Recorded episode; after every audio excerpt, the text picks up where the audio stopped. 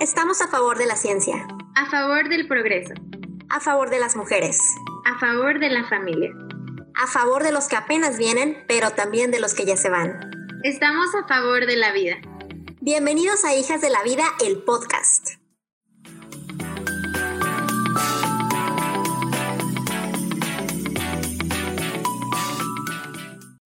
Hola, hola, bienvenidos, ¿cómo están? Bienvenidos a Hijas de la Vida. Hola, ¿cómo están? Estamos bien contentos de estar aquí otra vez con ustedes, un viernes más, viernes de Hijas de la Vida. Qué emociona, otro viernes de Hijas de la Vida, la verdad es que, eh, ay, qué suave que ya es viernes para descansar. Ya sé, ya por fin. Yo sí trabajo los sábados, pero no importa, ya el viernes ya se siente como que ya voy a estar a punto de descansar, así que me queda perfecto. Sí, completamente, te entiendo perfecto.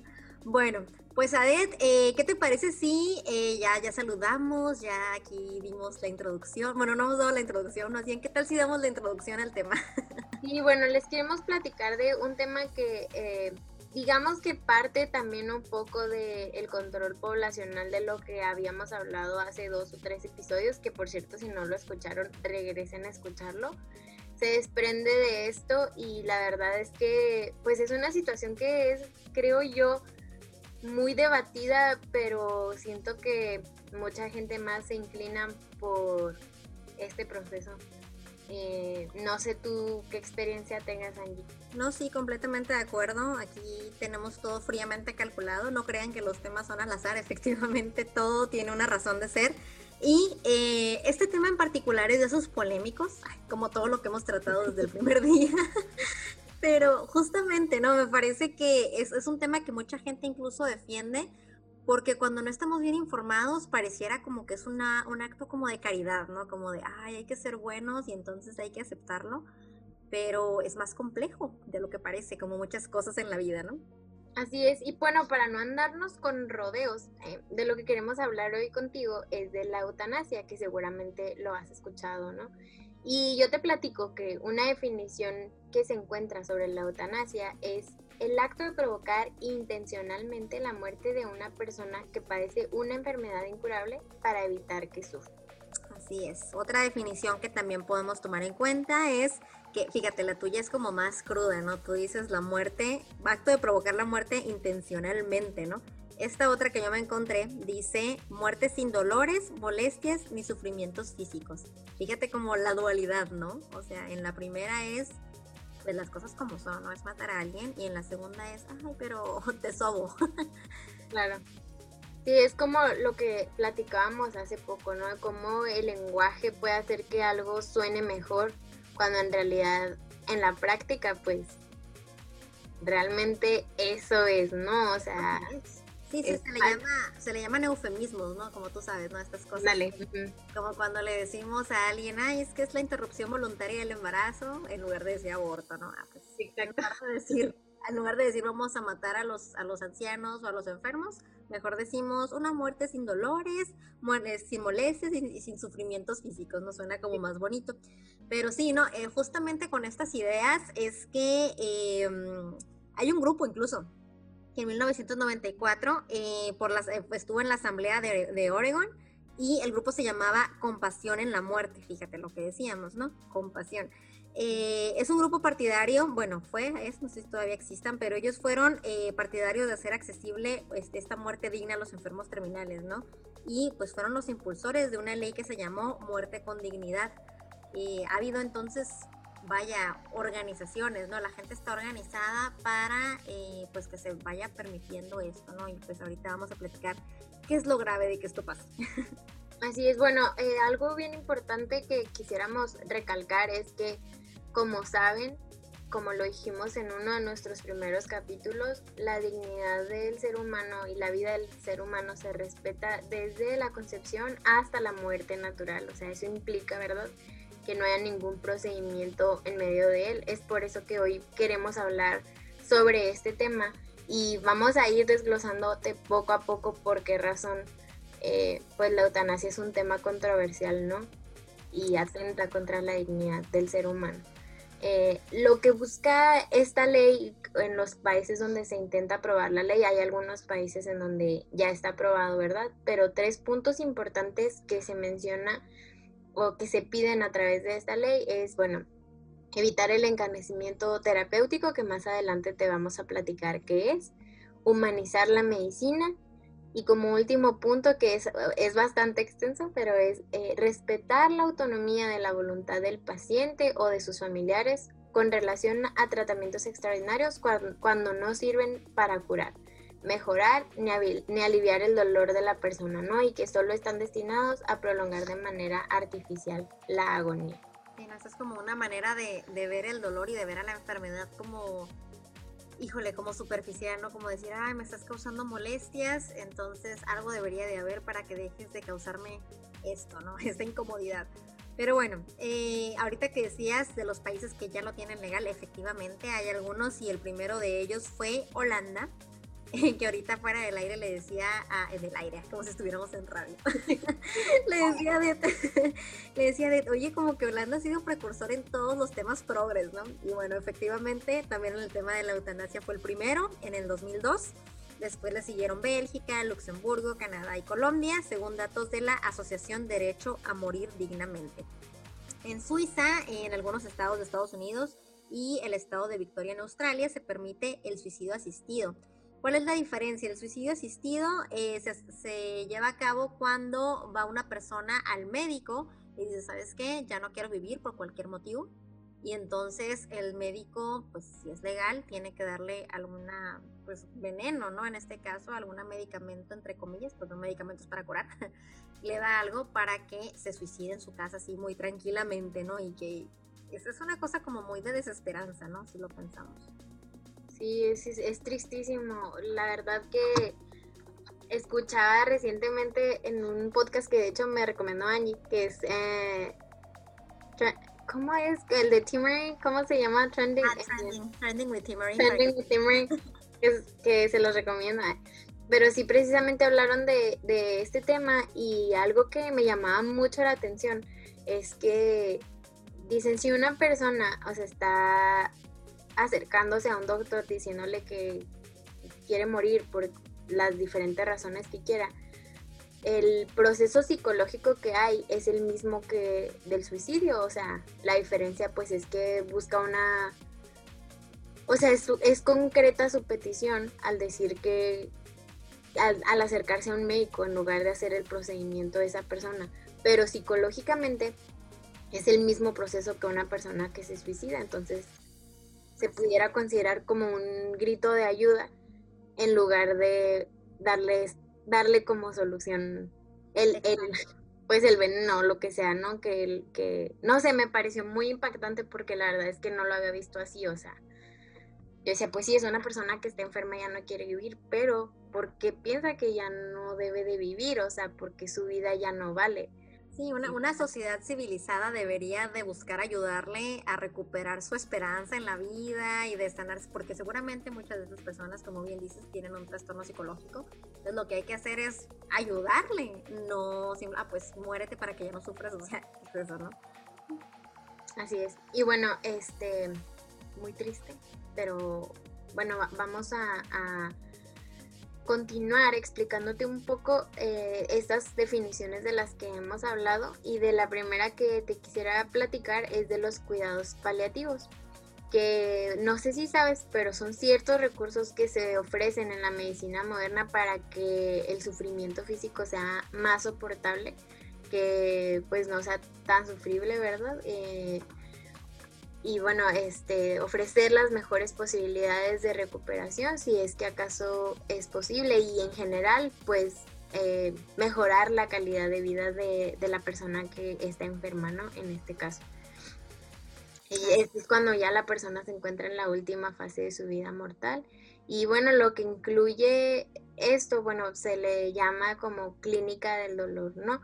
Y se utiliza, bueno, hay un uso dosificado de anestésicos que permiten sobrellevar cuadros de malestar físico y el dolor que pues puede incluso ser insoportable para una persona. Así es, que esto sí es como algo digno, ¿no? En lugar de, de desconectarlo o algo así para que deje de vivir, eh, pues es mucho más piadoso darle un tratamiento, digo, ahorita con todos los avances tecnológicos y médicos que tenemos, hay muchas maneras, ¿no? De disminuir el dolor en la persona que está agonizando y efectivamente, ¿no? Pues a eso se, se refiere. Y bueno, otro, otro término aquí que estábamos mencionando es el encarnecimiento terapéutico. Básicamente esto es cuando ya viene el doctor y nos dice que ya no hay ninguna esperanza de que el paciente recupere la conciencia, que está en coma, que ya no hay este trazo de vida cerebral. Ah, me gustaría que hacer un paréntesis ahorita que estoy hablando de esto porque es un tema bien delicado. O sea, yo no sé si, si tú que nos estás escuchando a lo mejor tienes un familiar en esta situación o si, no sé, no es, es tan, tan delicado y tan fuerte, ¿no? Entonces Em, vamos a tratar de hacerlo con la mayor caridad posible y con la mayor empatía también, ¿no? Eh, bueno, volviendo, les decía, ¿no? Del encarnecimiento terapéutico, viene el doctor y nos dice todo esto, ¿no? Que ya el paciente no responde y eh, pues que si se pretendiera continuar con la situación indefinidamente, pues que el único resultado va a ser eh, pues tener allá a la persona nada más como a fuerzas, ¿no? Aquí, sin embargo, hay que mencionarlo, hay que tener cuidado, ¿no? Porque no basta, vaya, lo que se suele llamar estado de coma, ha habido muchísimos casos en los que eh, la persona se termina recuperando, ¿no? A pesar de los pronósticos médicos, eh, hay muchas noticias recientes, sobre todo, eh, donde las personas después de años despiertan. entonces, pues para que tengamos también en, en, cuenta, ¿no? Como esa parte moral, ¿no? Ahora, hay una diferencia también entre tener a la persona viva a fuerzas, cuando la persona ya debería haber muerto y la tenemos viva a fuerzas por nuestro capricho, y cuando la persona eh, pues está viva y le dejamos de dar de comer, o, eh, porque eso también sucede, ¿no? Lamentablemente ha sucedido y ese es el tipo de eutanasia a la, que nos estamos refiriendo, ¿no? Una persona a la que tenemos respirando fuerzas, viva fuerzas, cuando ya en, un punto eh, como hasta por capricho, ¿no? Como les decía, eso tampoco es moralmente aceptable. Sí, eh, estos dos que mencionamos anteriormente, como los cuidados paliativos y el encarnecimiento terapéutico, es como dándole dignidad, respetando la dignidad de la persona, ¿no? Y bueno, en cambio, pues la eutanasia, que o el también, como también conocida como suicidio asistido, hay una pequeña diferencia, ¿no? Que ahorita la, la vamos a mencionar, pero aquí, o sea, hay una intervención médica que procura la muerte de una persona. Esta, esta intervención pues termina con la vida de una persona, ¿no? Como ya lo decía, ¿no?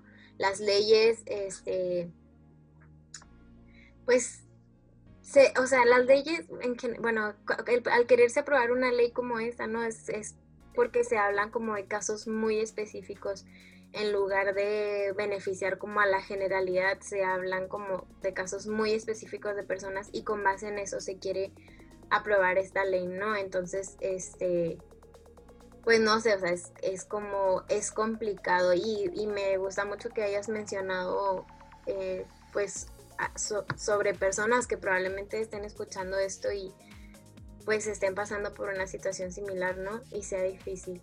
Eh, sin embargo, bueno, está mencionando la, la diferencia de la eutanasia y del suicidio asistido, pues básicamente es que en la eutanasia, pues hay un, es un médico, ¿no? Quien te ayuda a, realizar el proceso y el suicidio, o una enfermera, ¿no? Y el suicidio asistido, pues es, eh, te dan la, la, sustancia y ya tú te vas a tocar y lo Sí, sí, sí, es, es, este, es como perder la esperanza en la vida, ¿no? Como en, el caso del suicidio asistido, por supuesto. Y pues sí, no, ha, habido, híjole, infinidad de casos bien delicados y bien famosos y bien controversiales, ¿no?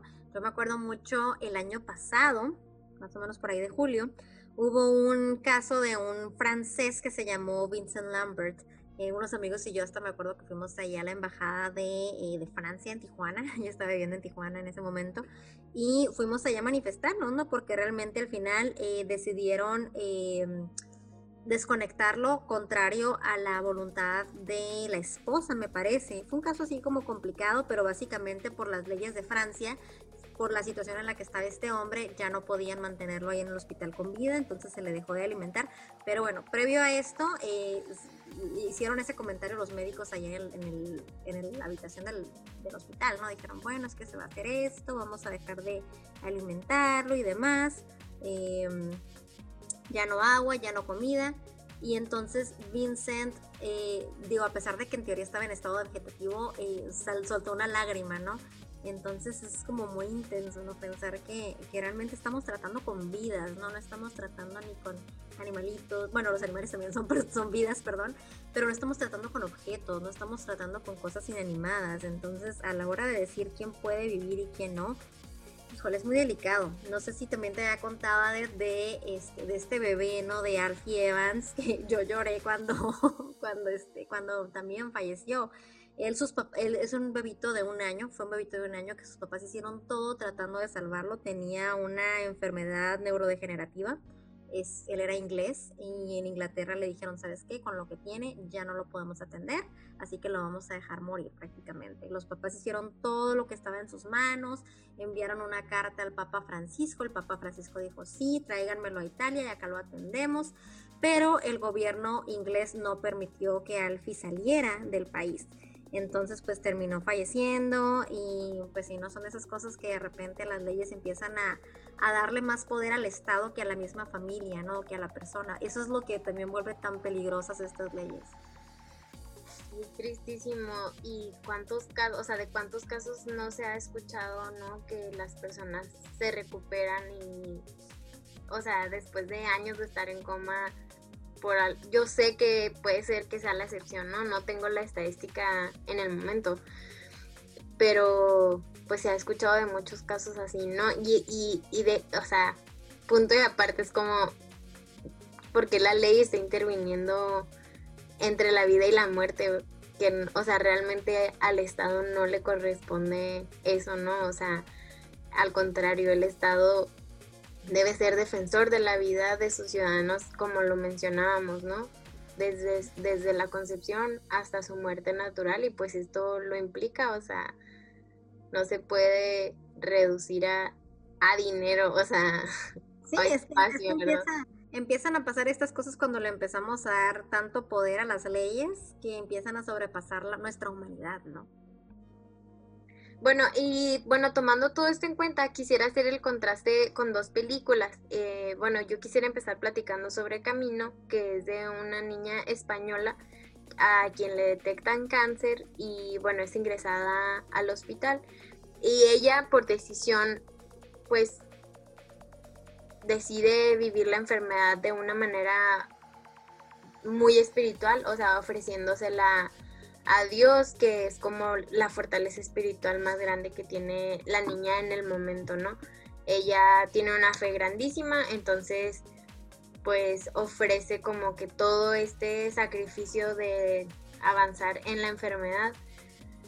Y pues es admirable la forma en la que en la que lo vive y en la forma en la que lo muestra la película, ¿no? Probablemente pues como en todas las cosas haya errores o no sé, es criticada la mamá por la forma en la que la misma mamá invita a la niña a vivir, pero al final, o sea, es muy evidente que es decisión de la niña vivir la enfermedad como de esta manera tan espiritual, ofreciendo cada dolor, ofreciendo cada mareo, ofreciendo pues cada cosa que, que siente en el transcurso de la enfermedad. Eh, pues lamentablemente fallece y bueno, pero durante todo, durante todo el proceso pues realmente fue digno porque pues tuvo un acompañamiento y ella pues lo vivió de una manera espiritual diferente. Este, y pues no sé, en contraste, Angie, no sé si tú nos quisieras platicar de esta otra película. Sí, es una película que yo creo que nos traumó a todos los que la vimos, que es la de Yo antes de ti, ¿no? Y es como todos teníamos la esperanza, yo creo, de que el muchacho decidiera Ay, me choca porque estamos diciendo al final, es como el spoiler. alert. si no quieren escucharlo, pues ah, pongan mute. no, bueno, eh, es una película que yo creo que todos teníamos la esperanza de que el muchacho eh, continuara con vida, ¿no? Decidiera seguir viviendo. Eh, ¿Por qué? Porque es una película que realmente como que, no sé, no, la chava hizo todo, que ponía, ponía todo de su parte para que él, este, pues cambiara de opinión, sobre todo cuando se enteró lo que andaba planeando, ¿no? Eh, y al final la película tiene un mensaje como confuso, ¿no? Porque pareciera como que como que está en desacuerdo con la eutanasia, pero luego también se ve como que está en paz. Entonces también aguas con ese tipo de películas, ¿no? Porque, o sea, si la vemos sin criterio, luego puede parecer como que, ay, lo más importante es el sentimiento, lo más importante es como que, ay, que se siente bonito y que ya está bien y que todo tranquilo, ¿no? Cuando en realidad aquí recordemos que el bien mayor es preservar la vida de la persona. Así es, y es lo que le da dignidad a la persona, ¿verdad? O sea, es lo que realza la dignidad de la persona, es lo que más da tristeza de esta película, ¿no? Que obviamente sabemos que la enfermedad y las tragedias, pues o sea, nuestra vida no, no, puede ser de cuento de hadas, ¿no? Es una montaña rusa y no nada más mi vida, no nada más la vida de Angie, de todos, o sea, y, y, es así, o sea, y por tal motivo tenemos diferentes emociones para expresarnos, ¿no? Cuando estamos alegres, cuando estamos tristes, cuando estamos enojados, fuimos creados así y pues podemos hacer uso de esas herramientas, ¿no? Pero pues es evidente, ¿no? Que a la hora de, de sentir que no vales, de sentir que porque no puedes caminar entonces no vales. Creo que eso es como el gran peligro de esta película, ¿no? Que, ah, está en una silla de ruedas, bueno, entonces pues que decida si quiere vivir o no, porque pues pobrecito que está en una silla de ruedas ya no va a ser, o sea, no, no, tú sigue, tu vida sigue siendo tan digna como la de todos. Igual una persona que está en una situación de enfermedad sigue siendo tan digno como todos los demás, ¿no? Y aquí también algo interesante, que no hemos dicho, es que cuando tenemos a un familiar enfermo eh, y que nos toca ir a cuidarlo y que nos toca eh, pues estar ahí para él, eso también nos significa a nosotros, o sea, también nos, nos forja, también nos, nos, nos ayuda a crecer en humildad, a crecer en muchas virtudes, ¿no? Entonces, eh, también como que querer decir que la vida de alguien vale menos porque está en una situación complicada, híjole, pues, pues ¿quién no sufre, no? Si esas vamos, es como también en el tema del aborto, ¿no? Pues, ay, pues es que va a sufrir, pues todos sufrimos en mayor o menor medida, ¿no? Entonces, eh, la vida es hermosa siempre, y pues aunque las circunstancias sean difíciles, nada es para siempre, también eso, ¿no? Todo, todo pasa y, y, creo que tenemos que entender que aquí eh, se trata también de aprender, ¿no? Y de crecer con las circunstancias.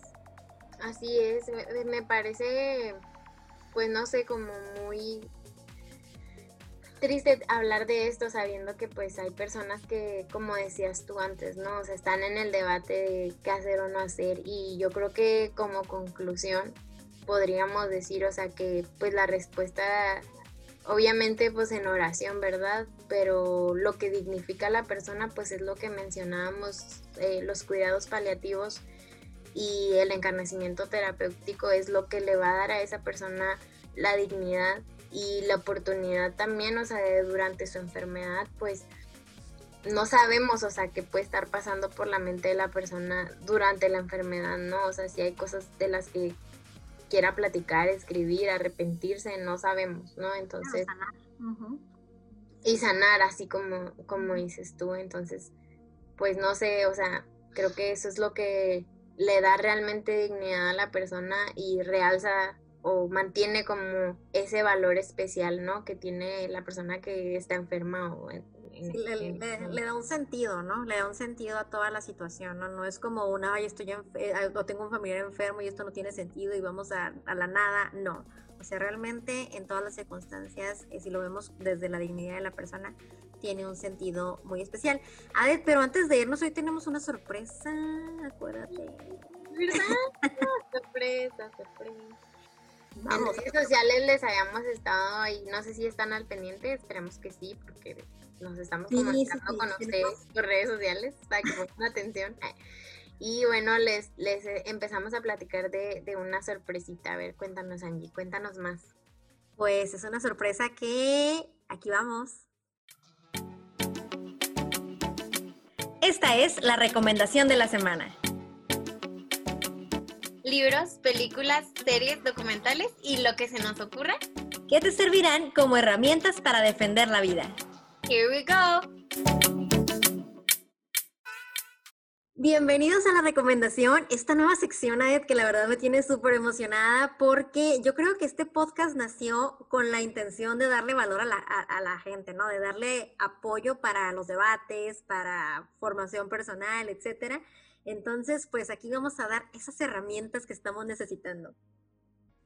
Bueno, esperamos que estos recursos te sean muy útiles y pues igual, o sea, en redes sociales si tú nos quieres compartir algo que quieras que recomendemos, que nos quieras recomendar, con mucho gusto lo aceptamos. Y bueno, cuéntanos, Angie, ¿de qué se trata la recomendación de esta semana?